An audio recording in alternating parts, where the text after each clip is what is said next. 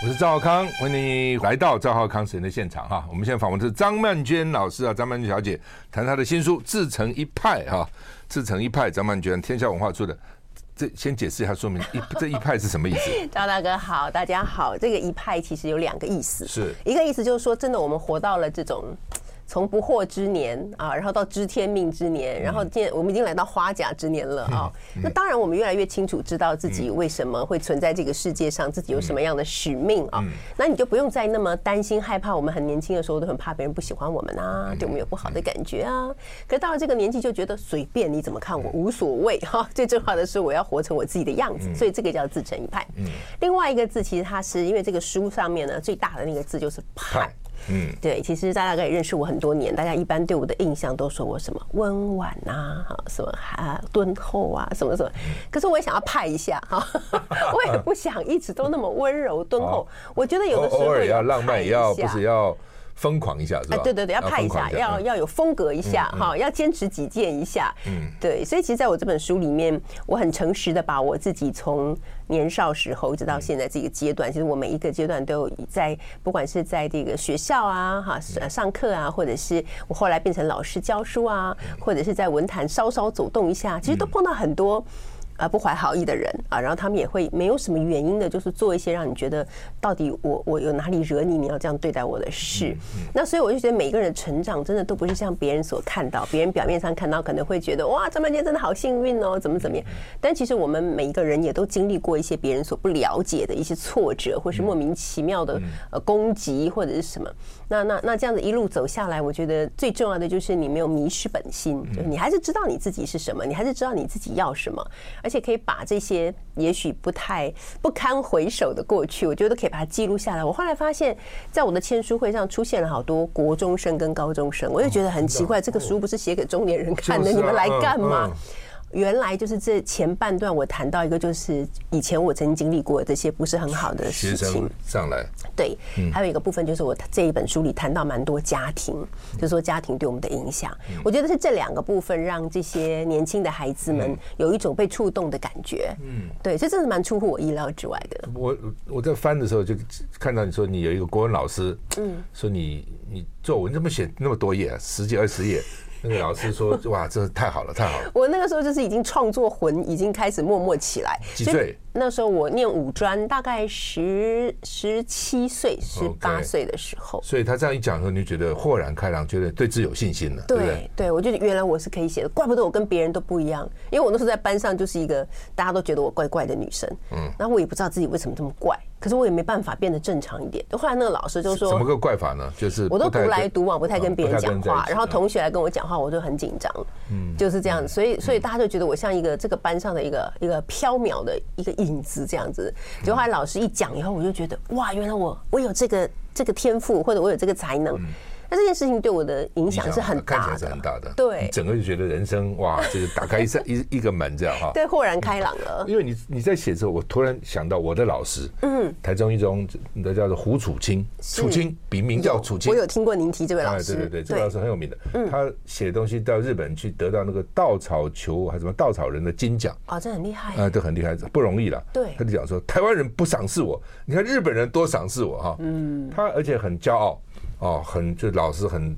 那个教育部读学来观察他的这个教学，他在黑板上写字了，一支、两支、三四支、五支、六支、七八支，对不对？十斤皇家千钟粟，指自己凤凰何少，尔何多？这样那些读学都记好厉害哟。然后呢，他就有一天上课就讲说：“赵少康，嗯，你翻译这些古人的这些文文章，嗯，比古人的意境还高。”哇，不得了！我到现在还记得，对啊，就是说，就就这个老师这句话，这让你有很大的鼓舞，你知道吗？真的很大的鼓舞。我说我到现在一直很感激啊，很感激他。后来他虽然生病在高雄，但是我我也没办法去看他，因为那时候忙嘛。我到现在一直遗憾说，哎呀，那时候真应该到高雄去看看他哈。不管了哈，就是说这个呃，老师的影响其实真的是啊，他可能不自己不觉得，一句话可能对学生影响都蛮大的。对。好吧，这讲讲讲看，你是这个从大致来讲讲这本书，好吧？我知道中间有很多照顾家人啊，因为父父母的身体啊等等哈。是。像有一段时间，他们都说：“哎呀，曼娟好可怜哦，哇，那个肩膀这个压力好沉重哦，等等哈。”再讲讲。好，其实这本书是我的中年觉醒三部曲的第三部。嗯。好，那哎，刚好这三部都曾经有跟。有在赵先生节目里面，呃，接受访问。第一部是我被中人，那是我第一次发现，哎，我已经是中年人了。啊！突然之间，对，突然之间发现，那我怎么发现呢？就是因为我父母亲都相继生病了，然后在照顾他们的过程中，我觉得怎么这么吃力？不应该这么吃力呀！就连他们在澡盆里面泡澡，我要去把他们从澡盆里面扶起来，我都扶不起来。然后那一刻，我才突然发现说：哇，原来我已经是中年人了，我真的往老年迈进。然后同时，我就开始看跟我同一辈的中年人，大家都过得好不好？然后我就发现，长久以来，因为我们这个社会有一些人有意或无意的造成了一些世代之间的对立，所以其实中年人常常被批评为就是占领了这个社会所有资源跟利益的人啊。然后 比较年轻人常常这样觉得，对对对，好事都给你们占据了啦，地球都给你们破坏了啦。对对，都会这样，然后会觉得说你们好像没怎么努力，你们就可以达到现在这样子多好。你看我们这么努力，都很努力的，其实真的很努力。对，所以我在第一本书里面就我就有一点想要替中年人发声。呃，什么事都不做，然后天上就掉下来，不劳而获。我们绝对不会是不劳而获的一群。那当然，再来就是谈一谈关于照顾者，因为对我来讲，那时候照顾还是一件很新鲜的事情。台湾谈照顾这个议题的作家也不多，那个时候那是八呃七七七年前吧。好，然后接下来第二本就是以我之名，就是我就变得比较有笃定一点，比较自信一点，然后发现很多事情你逃避是没有用的，你要去面对它，你就要用你自己的方式去处理人际关系，去处理你现在所面对的生活的困境。然后一直到这一本自成一派，我觉得整个人就是在这样的生活，在中年，然后在这个照顾者的生活里面更加的笃定下来，然后我开始去思考家庭对我们的意义，然后去思考我也想要变成一个什么样子的老年人，什么样子的长辈，这样子。你想到这里了？对啊，很快了，我在三年我就可以拿敬老卡了。李敖妈妈过世了，他很难过。嗯，他妈妈，我因为在台中中当训导处的职员了。我们请假都要跟他妈妈请，哦，的，他的妈妈都不准，就不可以，不可以，学生请什么假？是不是啊？对不对？请什么假？那我就不管，我就偷偷跑出去的，要溜我就溜了哈。嗯，有一次我还整班带队溜出去，哇，全班除了班长跟风纪官留在教室里面，嗯，跟着我走，全部出去，大摇大摆从校门口，台中校门口超出去，到那边玩了一下午。学学校看整班走一定没问题嘛？啊，那只有真的负责就班长跟风纪股长，你们他们没有走啊，说我没有办法啊，我不管。那李敖妈妈是蛮蛮厉害一个东北老太太，过世了，李敖非常难过。嗯，我就问李敖，我说：“你跟你妈感情很好吗？你怎么难过成这样？”她不好啊，常吵架。我说：“你这么难过呢？她走了，下个不就是我了吗？” 这种感觉，对，没错，你知道吗？当时我觉得好像有点嗯，当笑笑笑哈。可是当时我父母都相继走了以后。是哎，有这种危机感，下次不就我了吗？接下来就是轮到我们了。原来觉得再怎么都有父母在那边顶着嘛，觉得好像还很远的感觉，真的是这样。所以李敖当时的感触，我想这是真的啊。对，真的。他他把它讲出来，我觉得是真的。我们休息一下再回来。I like 103, I like radio。我是赵康，欢迎回到赵浩康时间的现场。我们现在访问的是张曼娟老师，自成一派啊，呃，天下文化出的哈，照顾哈，嗯。这个真的是不容易哎！人家说这个久病床前无孝子哈，那什么孝子孝子问心不问问不问事啊？那因为有心就好了。你真的说要哇那样照顾，真的是不容易哈。那你但是我知道你是尽心尽力啊，爸爸妈妈都那样照顾，你怎么做到的？其实我觉得我碰到比较棘手的问题，就是我父亲他是罹患了那个老年的精神疾病，就是他是思觉失调。什么叫思觉失调？精神分裂。OK。所以他其实为什么到老年犯呢？我觉得很多原因吧，可能包括他以前年轻的时候，因为他四九年来台湾，然后做过情报员什么什么的，所以他可能心里面有很多我们都不了解的秘密。所以当他发作的时候，他就完全变成另外一个人，可能变成我们不认识的那个人。他所讲的事情，还有他说出来那些人名，我们都没听过。所以这是一件很很诡异的事，就是你认识了五十几年的父亲，然后有一天他突然就变成另外一个不一样的人，然后充满了暴力之气，然后他在家里面造成很多的破坏，就是。每天就觉得很恐怖，就说这个这个这个家已经不是家了，然后这个父亲已经不是父亲了。那后来因为他有有接受这个就是呃那个精神科的治疗，所以他慢慢有时候会平静一点。可是就在我父亲病发的一年半以后，我母亲就呃被确诊为血管型的失智。中以前中风过吗？对，我们都不知道他有个小中风。但那个小中风就是他没有影响到他的生活，所以我们都没有觉察。不少人都有这样去讲，对，你可能中风过，怎么没有中风过？都不知道，自己都不知道。那刚好可能那段时间我父亲的情况太过剧烈，所以我们就没有真的没有办法再，因为我是独立照顾者嘛，我们没有办法再去分心观察母亲的状况，所以真的是等到他已经蛮严重，就完全都不认识我们，然后呃整个人失能的很厉害，我们才发现他的状况非常的严重。好，于是我的那个。也不能说是我非常乐在其中，但是就是我呃责无旁贷的照顾生涯就开始了嘛。那所以我就是一边照顾一边学习，因为也没有人可以告诉我们应该怎么做，甚至于你应该怎么想这件事情。其实你怎么想这件事情是很重要的，因为像刚才赵大哥说，你你很尽心尽力的，这这我周围的朋友们都知道我很尽心尽力在照顾我的父母亲。那我的母亲因为她是失智了，所以其实她搞不太清楚。她有的时候连我在不在家她都不知道。那我的父亲呢？他是可能因为长期就是他的生命里面有很庞大的匮乏感，所以他总是觉得不够。嗯就是不管你做到什么程度了，他都还是觉得不够。所以他就是一个每天皱着眉头挑剔一切人事物的不快乐的老人家。那我刚开始的时候，我真的很沮丧。赵大哥，你知道我。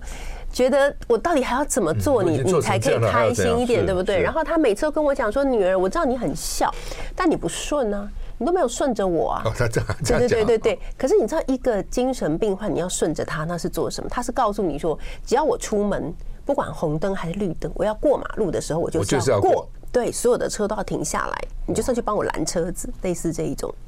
然后，当我们推他轮椅在医院附近走的时候，只要面前有人挡住他，他就会拿他的拐杖去扫别人。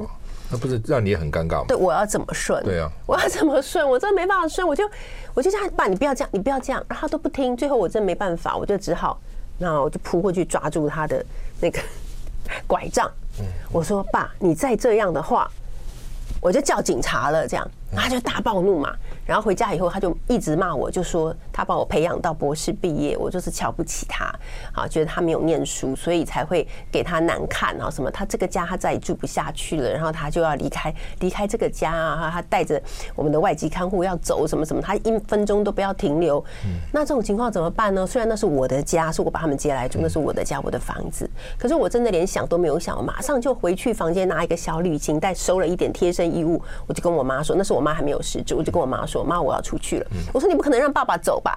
那他现在对我的情绪这么强烈，当然就是我走啊。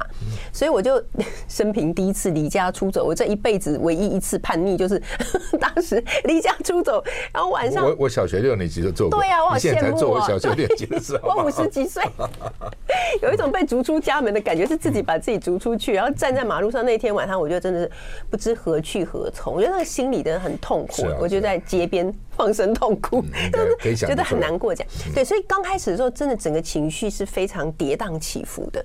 可是后来，我我觉得我现在慢慢的就是想办法把自己在这件事情里面安顿下来，并且不断告诉自己说，我是有天命的嘛，那上天让我做一个创作者。那我现在遇到这样的事情，我觉得也是上天给我的一个使命。我应该充分去理解，在照顾里面所有的艰难跟痛苦，还有照顾者的孤单跟无助。然后我会把它写下来，去安慰其他默默在各个不同角落里面的照顾者。而且我写了这些书以后呢，我觉得真的有很多照顾者受到了安慰跟鼓励，因为他本来觉得自己好像是不被理解的，然后也不能说累，也不能说苦，啊，然后也不能说自己身心俱疲，就是都不能讲，好像。讲了就很不孝，但是因为我在这一系列的已经历经了七年的这个书写以后，哎，我觉得好像把照顾者身上那个枷锁解，让大家可以呼吸，然后可以告诉别人说，我就是照顾者，然后我真的很辛苦，可是我还在这里。我觉得这就是我呃开始一系列的照顾者的生涯，对我自己来讲，以及对于呃正在读我的书的读者来说，它其实是有意义的。他他们说失智的这个前中期也是这样哎。失有些失智的人哈，他整个个性都变了，对，跟完全跟原来不一样了，嗯，哦，甚至很多讲出那个话都很，哎，女儿都很难难堪的，说怎么爸爸一辈子不是这样的人，怎么变成这样子啊？突然变成这样，突然变成这样哈，所以这这这很麻烦的，而且行为有些也很怪。那有些这个女性呢，失智了就怀疑别人偷她的东西，很多是不是？超多的，她自己把它放起来，她忘了，忘了，她就说什么，特别是外佣啊，偷了她的，搞了，或者媳妇偷她什么，就搞得天下大乱，怎么办呢？这种事情。因为像我我我是这样子，我母亲她刚开始失智的时候，她其实也有一点点像赵大哥刚才讲那种情况。她也她本来是一个很乐观开朗的人，然后很很温暖的人。看你说也是她。对，嗯。可是她后来她刚失智的时候，她每天在家里面就跟我们家的外籍看护吵架。那时候我爸状况稍微好一点，然后我妈就是每天。等我回家，然后我一回家，他就开始放声大哭，然后就说：“对他没办法活下去啦。”那个外籍看护怎样怎样？可是其实我们家外籍看护还真的蛮好的。那我就很为难，然后我们家外籍看护情绪也很高啊，就说：“不然你打电话给中介，你跟他说，你你叫他换掉好了。我既然不好，你叫他把我换掉，我走。”这样，你知道我每天累了一整天，回家还要 回家还要去处理这些事情。所以他有我，我就只好就是想办法处理。我先跟我们家的外籍看护说：“我说你照顾过失智吗？”他说有。我说那你知道，其实失智的人他就是会这样。他说他知道。我说 OK，所以请你不要把奶奶说的话放在心里。好，我说你今天来是帮我的，其实你是帮我的，不是帮奶奶的。所以你要帮我呢，就是你要好好的稳在那里，不管他说什么，你都不要当真。好，然后接着我就马上带我妈去看精神科，因为我认为失智是一个状况，但是失智。就是失智症或认知症里面，其实有很大一部分是跟精神疾病有关系。但是通常失智症的家属都不太愿意带自己的家人去看精神科，或者家人也不愿意去。可是他们那种各种狂躁的那种暴动的，或者那种很就让人匪夷所思，比方说什么把大便涂在墙上啊那种，这各种可怕的事情，其实靠一点精神药物是很有帮助的。对，那我母亲就在这样子的情况下，我觉得她。吃了一下，他到现在还是在吃一些比较轻微的抗忧郁的药，他就吃得好，睡得好，心情很好。这吃一点药就有这么大效果？就有这么大效果？你说，你书上有写说抗忧郁，我想那么轻的抗忧郁药就有这样效果？就可以，就持续吃就可以。然后呢？我就带他去上，先去上一些什么社区关怀中心的课，嗯，啊，然后后来呢，因为因为他他的他的那个呃长照的资格是可以进日照中心的，嗯，所以我后来就在去年十月的时候，我就把妈妈送去日照中心，他去那边每天跟同学在一起，然后有一些志工、有些老师陪他，然后他们每天嘻嘻哈哈、开开心心做手作啊、做运动啊，你知道吗？他去了大概三个月以后，那个社会局派人来帮他做检测，就发现呢。他已经从失智的五级变成四级，他进步了。一共有几级？我不晓得，可能有到八级或更更那个，但是他就是进步，他已经变成四级了。不错，没有没有恶化，不但没有退化，而且还进步。然后另外就是我妈除了认知症以外，她还有一点轻微的帕金森。嗯，那她帕金森会影影响到她的手，她手会抖啊，走路会那。后来我到处去问，然后我发现其实带他们去做一些比较有那个激励的锻炼的运动，是对他们有帮助的。听说运动很重要，对。我就真的帮他报名，然后去去把他送去那个。一对一的教练课，嗯，教练全部都小鲜肉，我妈妈很高兴，对，走对路了。每个礼拜都是期待跟小鲜肉一起上课，而小鲜肉围着他，奶奶长，奶奶短，哦，不管叫他做什么，他都绝对能做得到。所以他现在完全身上看不出有帕金森的状况。嗯，有很多他们鼓励老人家去跳舞也是这样，对，男年轻的男生伴舞一跳，精神就好，一定要年轻。休息一下再回来。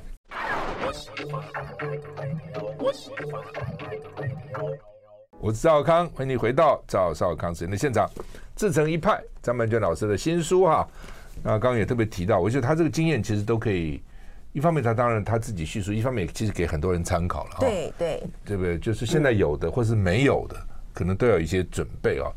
那个失智的或者 Parkinson 失智的比率其实蛮高的，会越来越高啦，因为这个跟年龄有关系。对对对对，他们到九十岁，因为现在。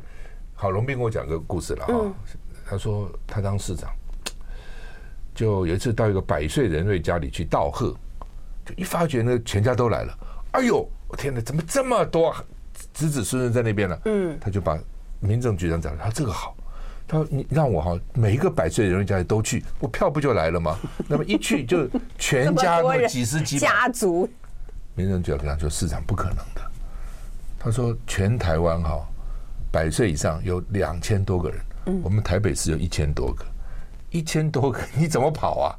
现在哈，我上次看报 最近的报道啊，嗯，全台湾一百岁有四千多，台北市有两千多，对，这么短时间就增加一倍了，当然将来不得了，成千上万，呃，已经成千的了，对，很快就上万了，我觉得啊，嗯，所以呢，那老人要健康嘛，如果老人不健康，他自己痛苦，或他自己也许不知道了。家人真的是很辛苦，家人很痛苦，而且我觉得最可怕的事情就是，赵大哥，你知道，就是常常有人预言我们这一代都会是百岁世代嘛？对啊，很多你看现在报纸上只要登那个訃文哈，对对不对？在联合报、中国时报下面，我看都是一看都是，大概都是九十多、一百九十多、一百，好像没有这个年纪，好像都好像不太好意思去争这个副文哈，就变成这样。你只要看这都很老啊，对啊，对啊，所以有可能啊，将来。就越活越长，但是问题是那是身体啊，嗯，你这个脑子这好像没有办法，那是另外一回事情了。对，这件事情就是很麻烦，因为以前我父母亲其实他们是那种早上五点半就起床，嗯啊，然后就去运动，还带着附近社区的朋友大家一起做运动，嗯，做完运动之后，我父母亲还会去买菜，买完菜之后回来就展开他们充实的一天。我还吃过你爸爸做的牛肉，对，你还记得？对啊，对，对他都是很爱做菜的，然后很乐在生活这样子。那他们当时的名言就是告诉他们的朋友说：“我们为什么要这样生活？因为我们就是要把自己照顾。”好，将来绝对不要给儿女添麻烦，所以他们是有这样子的一个思想基础在的。可是问题是，不管是老年的精神疾病，还是认知症、失智症或者帕金森，这些都不是说你身体很健康就就就可以保证绝对不会发生的。所以我每次去演讲的时候，常常还是听到一些读者说：“哎呀，所以看了曼娟老师的书，我们就觉得我们一定要好好照顾自己的身体啊，这样才健健康康，才不会给儿女造成负担。”我心里的 always 就会说：“其实说真的，你以后会不会给他们造成负担，不是你现在可以准备的。”好，那所以怎么办呢？我在这本书里面最后我有讲到一个，就是给未来长辈的备忘录。嗯，那我就提到一件事情，就是说我们应该要在我们失能、完全失能之前呢，要先储存足够的。好感能量，什么叫好感能量呢？就是如果有一天你必须要让别人来照顾你的时候，那这个人他是要带着对你的怨恨，或者是对你的不耐烦来照顾你，还是他可以带着很多你以前曾经做过的一些为他做过的一些美好的事情和付出，所以他会带着爱来照顾你。好，那所以我就觉得，作为一个长辈，很多时候我们要有自觉。比方说，我们看到很多年纪已经很大的老人家了，他还把所有的钱盘在那里。就像我，我有一个朋友就是这样。其实以前年轻的时候，他妈妈是在卖菜啊，然后爸爸是做那个汽车的修理。那他们两个人呢都有钱，可是妈妈就是传统的妇女嘛，所以每次赚的钱，而且妈妈有时候钱赚的还更多，他那个钱都交给爸爸，觉得爸爸会好好妥善的处理。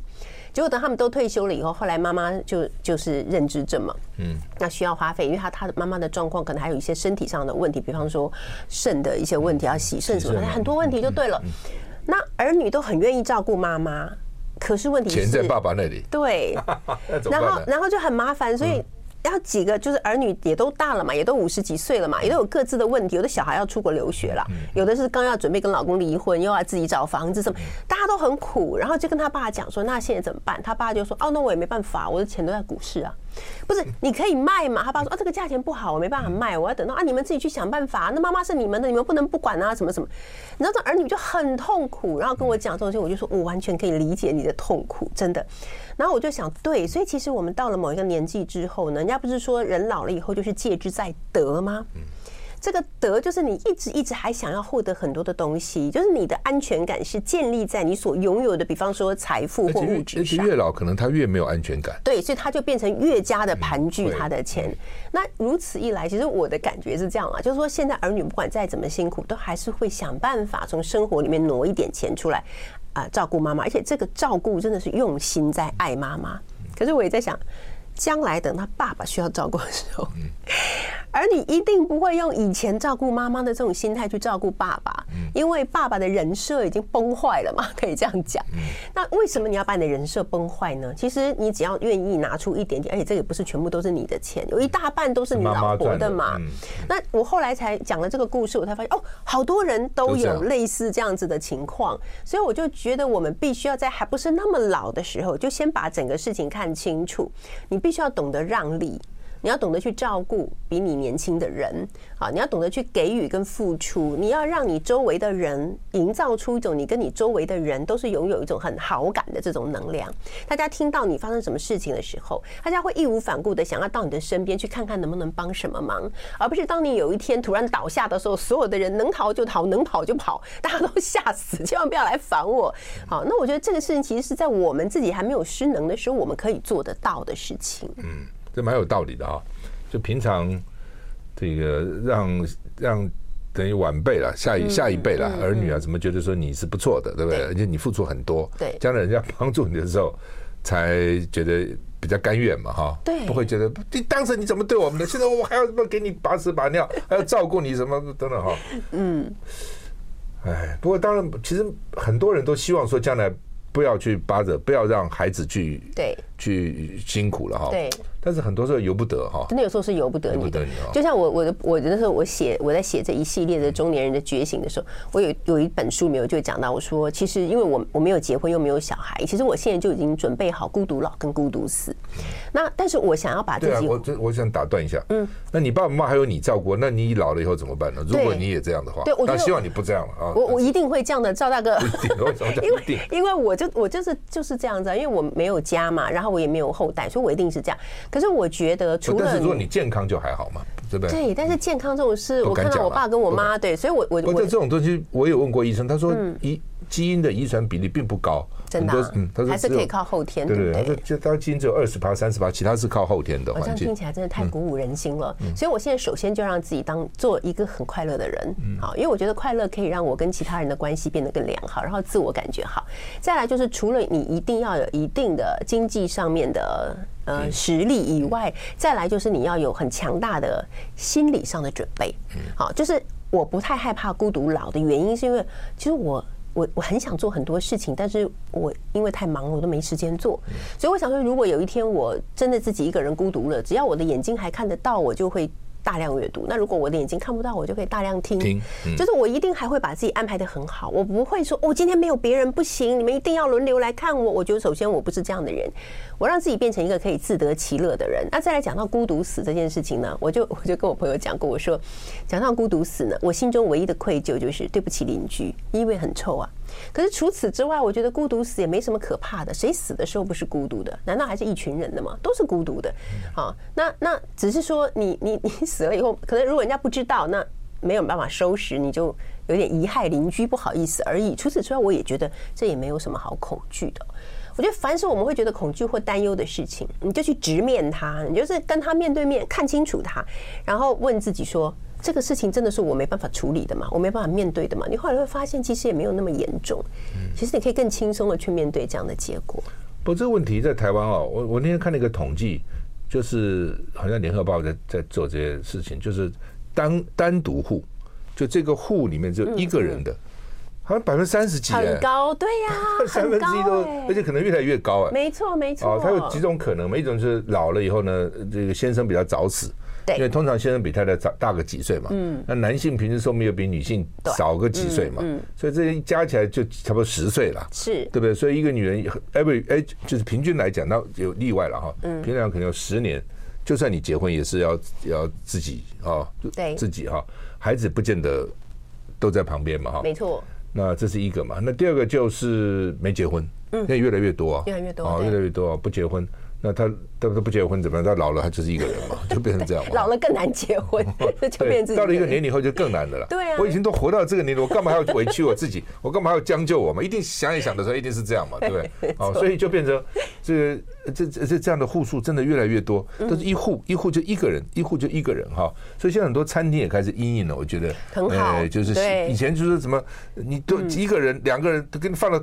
厕所旁边的桌子 哦，现在慢慢慢慢也比较多餐厅有比较多这样的位置啊，等等等等哈。好，我们休息一下再回来。I like 103, I like radio。我是赵少康，欢迎你回到赵少康时间的现场。我们现在访问是张曼娟小姐，谈她的新书哈，《自成一派》哈，天下文化出的哈。刚刚听了，就是她这几年来的这个辛苦照顾了。不过，呃。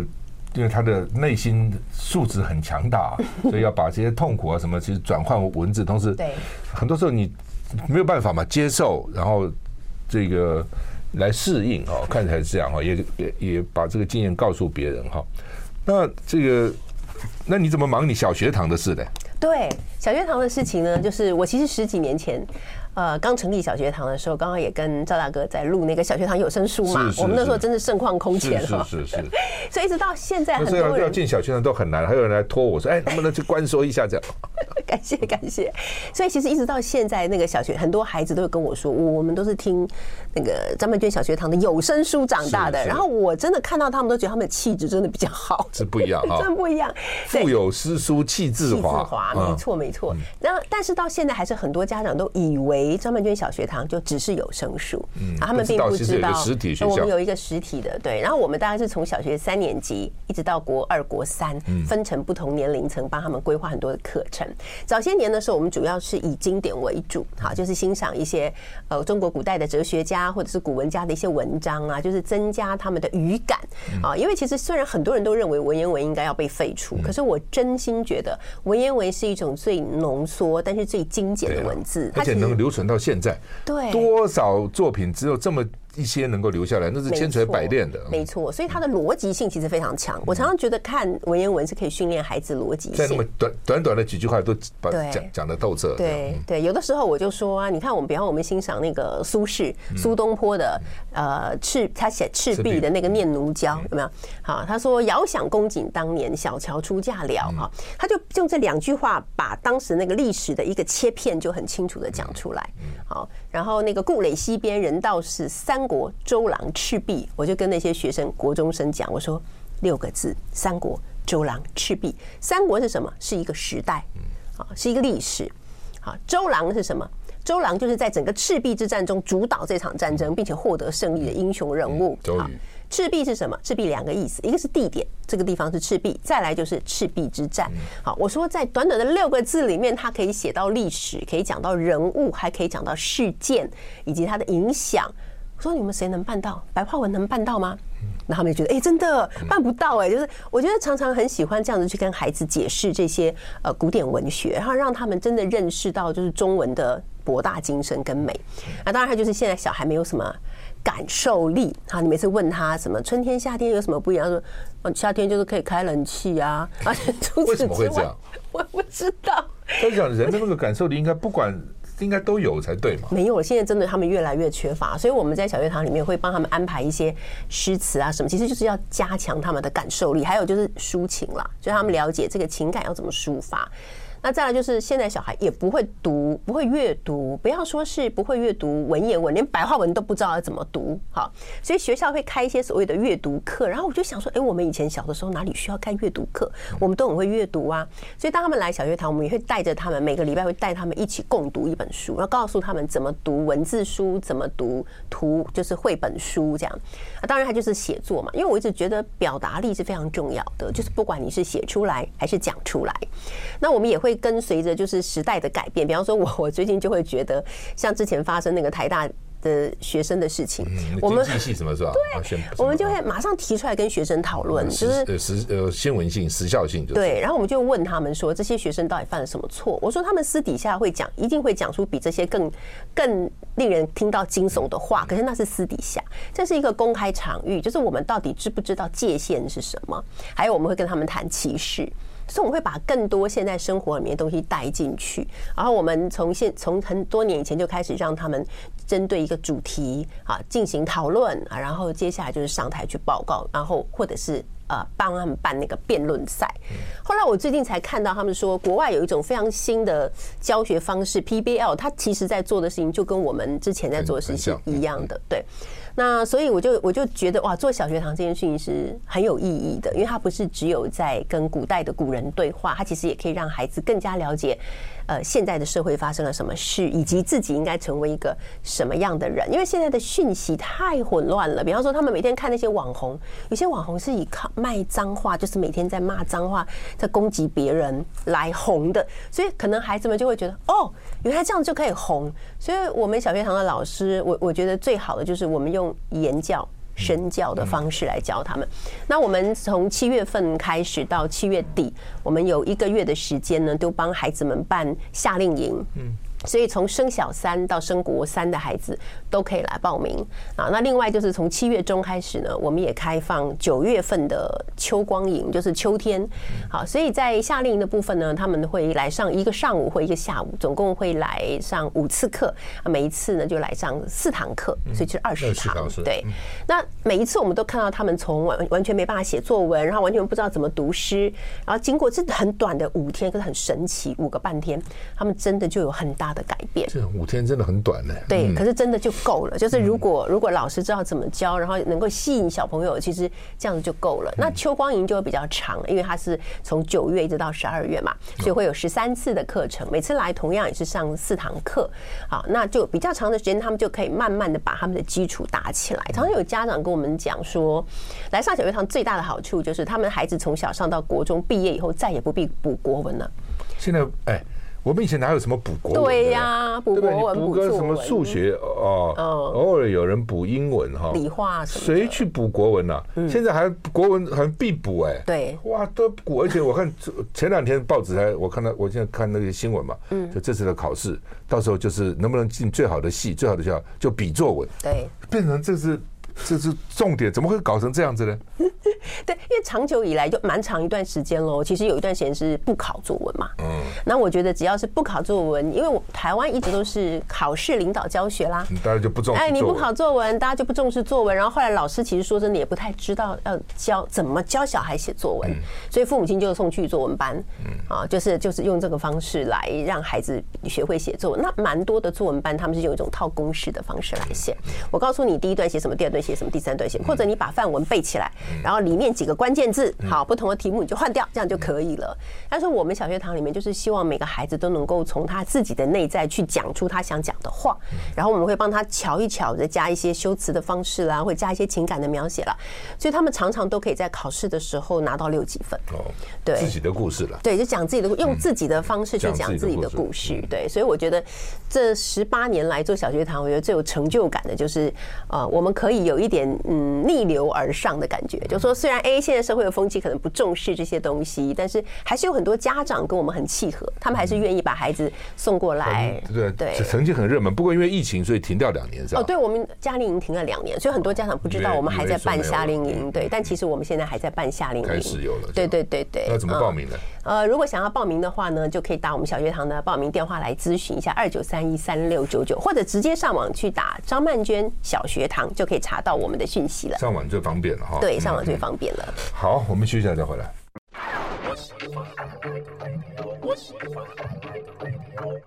我是赵康，欢迎你回到赵少康时间的现场。我们现在访问的是张曼娟老师，谈他的新书《自成一派》哈，天下文化出的哈。啊，只剩下五分钟了哈，来这个曼娟做个结论吧。好啦，我有两件事想要跟大家分享。嗯、第一件事情呢，就是我在书里面有写到说，人生的目的是经历，不是死亡啊。我有时候会常常即兴的在班上跟那些少年，就是国中生讨论问题，我就问他们说：“哎，人生活着的目的到底是什么呀？”嗯、然后真的每一次都会有那种反应很快的小孩，就立刻举手说：“就是死啊！”这样，然后全班就大笑嘛，因为他说的也不是错啊，因为我们最后一定是走向死亡，出生开始就迈向死亡嘛。对，一定没错啊。他就很嗨，我就跟他们说，对这个这个回答对了一半。好，我说人生的目的是，人生的目的不是死亡哈，人生的目的呢？呃，是经历而不是死亡，因为每个人都会死，这个只是我们最后的终站，这是我们的结局。但是从生到死这个中间，你会经历很多事，你会遇到很多人，你会有很多的快乐或者是痛苦，你会有被爱跟不被爱的时候，你有时候甚至会被别人痛恨或者痛恨别人。我说这一切的事情才是我们生命最可贵的，因为跟别人都不一样。你生下来就到最后是死，这个所有的人都一样啊，这有什么特别？可是你花了多少心思，你为你的人生投入了多少？而你可以变成一个什么样的人？你可以经历什么样的事情？你最后回想你的人生，你会说：“啊，我真的浪费了。”还是说：“哇，我觉得我的人生真的太圆满了。”这一切都是你可以去努力的嘛。嗯，好，那我觉得这才是人生的目的。我觉得我们生下来。的目的就是让我们去经历不同的人生，好，所以我觉得现在不管你正在高潮，就是啊，觉得我好棒哦，呼风唤雨，要想有什么就有什么，还是说你现在正在低潮，可能你被疾病或被一些挫折所阻挠，但是你只要想到说，这一切都是人生的经历就好了。苏东坡六十岁的时候被贬官。贬到了海南岛。嗯，好，那时候海南岛不像现在，那真的。现在海南岛很好。哦 我每次都跟学生说，不是现在的海南岛哦，现在海南岛都是比基尼辣妹哦。那时候海南岛真的是有够惨，他就说他去到那边要住没有房子，要吃没有肉啊，然后天气好冷的时候没有炭啊，然后天气好热的时候没有清凉的泉水啊，什么都没有。对，但是他怎么说呢？他说，哎，但是我有一件事情很幸运，什么呢？就是我也没什么瘴疠之病。好，我就说人生就是要跟苏轼学这个东西，就是在你最最痛苦的时候，你仔细去想一想，一定还是会有让你觉得值得庆幸的事情。好，那再来就是作为一个照顾者呢，我常常跟照顾者分享，我们相濡以沫的时候，我就说有一句话常挂在你的心上，放在你的脑里面，就叫做这样就很好了。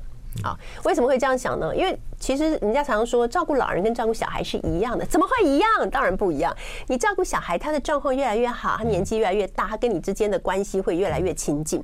可是你照顾老人，其实正好是相反，他的身体会越来越不好，然后他跟你的情感，可能可能他完全没法表达对你的情感。然后你每天在照顾他的时候，说真话，每一天都是一个挫折，而到最后你要去面对，就是最大的失败。你照顾小孩，小孩长大了，他有很好的成就，你以他为荣，你觉得很有。成就感，可是你照顾老人，不管你再费心，最后老人的结局就是他会过世，然后你就会开始陷在一种痛苦跟愧疚里面，会想说：我是不是没做好？其实我如果怎么样，会不会比较好？所以我从我的母亲她的认知症，就是失智症这件事情上面学到，就是活在当下。好，每一个当下，我跟妈妈在一起，她很快乐。可是我起来去倒一杯水，她就问旁边的外籍看护说：“我女儿回来了没？”嗯，然后或者是会说：“那个是谁？”类似这样。所以我如果我刚就想说，问女儿回来没有还好，说她是谁？她是谁？对 对，有的时候她就是我们在房间里面，她洗完澡我们出来，然后我爸正坐在那边玩牌，他就问我说。那个男的为什么一直坐在我们家？他为什么不走？啊，然后 更多时候是他会问我说，坐在家里问我说，我们什么时候要回家啦？我就说妈，这就是我们家哎。他说哦，这是我们新搬来的。我说妈，我们在这里住了三十年呢。哦，住了三十年。不从某个角度也很好，表示什么都是新的，都是新的，就活在当下。然后再来就是，我刚刚看完电影以后说，我们看过嘛，这真不错，这每一个电影都像新的电影。对，都像没看过一样，完全不记得。所以，所以后来我就从我妈妈的身上照顾她的学到一件事情，就是只要他当下还记得我，这样就很好了。他能够正常的吃饭，这样子就很好了。我们还能聚在一起，这样就很好了。对，我就是每天告诉自己说，不要责怪自己啊，不要谴责自己，不要愧疚，因为你已经做得很好了。现在目前所拥有的一切就已经很好了。真的是这样子，嗯，我们都觉得你做的很好了。谢谢张大哥。真的是，所以上次本来我们去吃饭说，一定要把曼娟请来，不要那么辛苦，就刚好你那要上课是吧？对，谢谢张大哥。实在是很可惜哈。哎，所以张曼娟老师的新书啊，《自成一派》啊，这里面哈，从他呃小的时候，这个怎么样受到什么挫折，然后怎么样哎突然破茧而出啊，扶摇直上啊，然后一直到照顾爸爸妈妈啊，然后。呃，真的很辛苦了。不过我看你还不错了，至少，嗯，哦，虽然辛苦，我还有盯住，对不对？不错不错不错，对啊，谢谢，不错。好，谢谢曼娟，谢谢谢谢谢谢我们的观众，谢谢大家，谢谢谢谢。